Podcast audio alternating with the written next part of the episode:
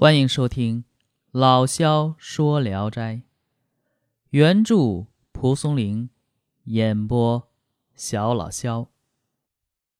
今天又是两个比较短的短片，而且大家可能也听出来了，我有点感冒啊，可能效果不是特别好，呃，多担待。这第一篇呢是朱城某甲，这朱城某甲是什么人呢？呃，县学的老师孙景夏先生说呀，诸城县里边的一个某一个人呐，正赶上流寇作乱，被人杀了，头耷拉在胸前。流寇走以后呢，家人找到他的尸首，正打算抬走掩埋呢，却听见一丝微弱的呼吸。仔细一看，咽喉处有一指多宽，没砍断。于是家人扶着他的头，背回家去。经过了一天一夜，他开始呻吟。家人用羹匙、筷子喂他一些吃的。半年以后，竟然痊愈了。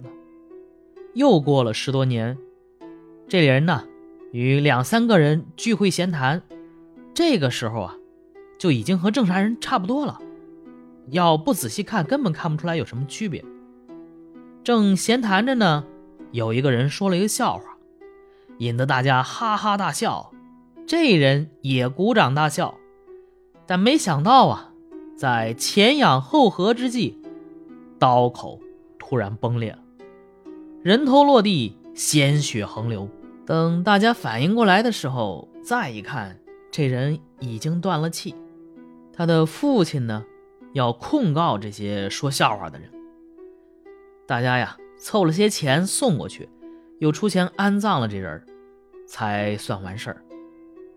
意史是说，一笑把头给笑掉了，这真是千古第一大笑啊！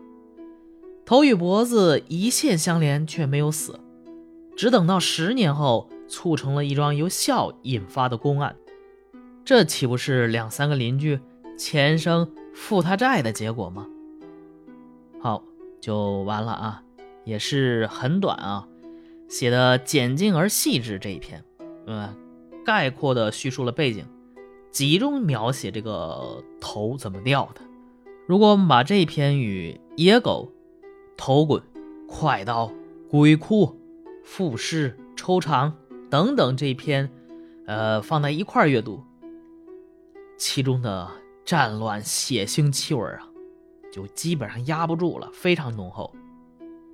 蒲松龄在原文中说：“一笑头落，此千古第一大笑。”这是调侃吗？这是眼里含着泪呀！以喜剧的方式书写悲剧的内容，曲折的反映了那个特定时代的氛围。好，这个开始第二篇啊，第二篇的名字叫《库官》。邹平县的张华东宫。奉旨祭祀南岳衡山，途中经过江淮一带，准备在驿站过夜。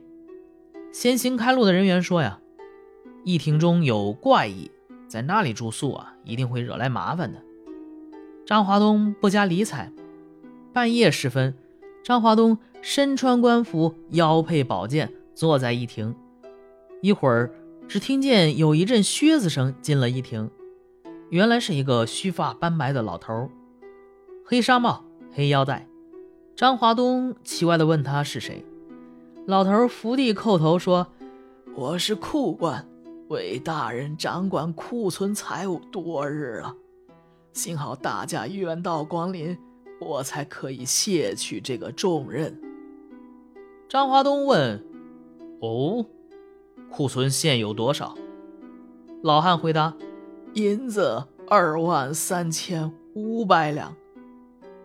张华东担心银子带多了是个累赘，约定等自己回来盘点后再做处理。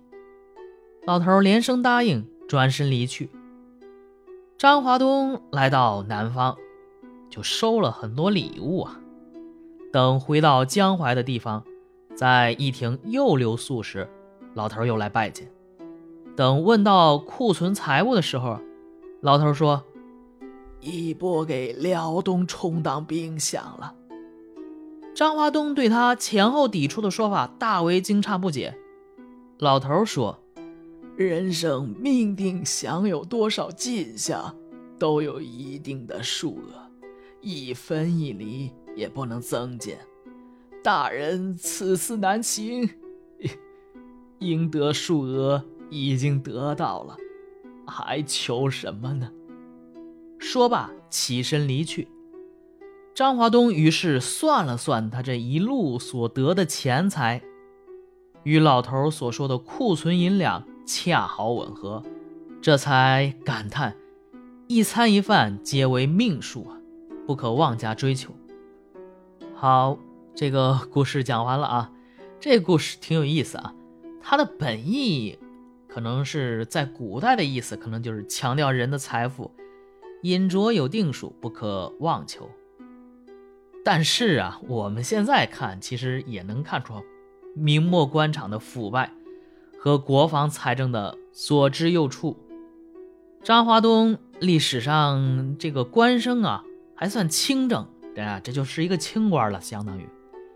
当时呢，出行也不过是奉旨寄南岳，但一路上收到的馈赠啊，竟然有两万三千五百斤之多。可见官场腐败到何等程度，难怪国库空虚，边防吃紧啊！把这个钱应该给你的钱，你已经得到了，甭管是怎么得到的吧，反正我这个钱我得去充当兵饷，唉，岂不可叹呢？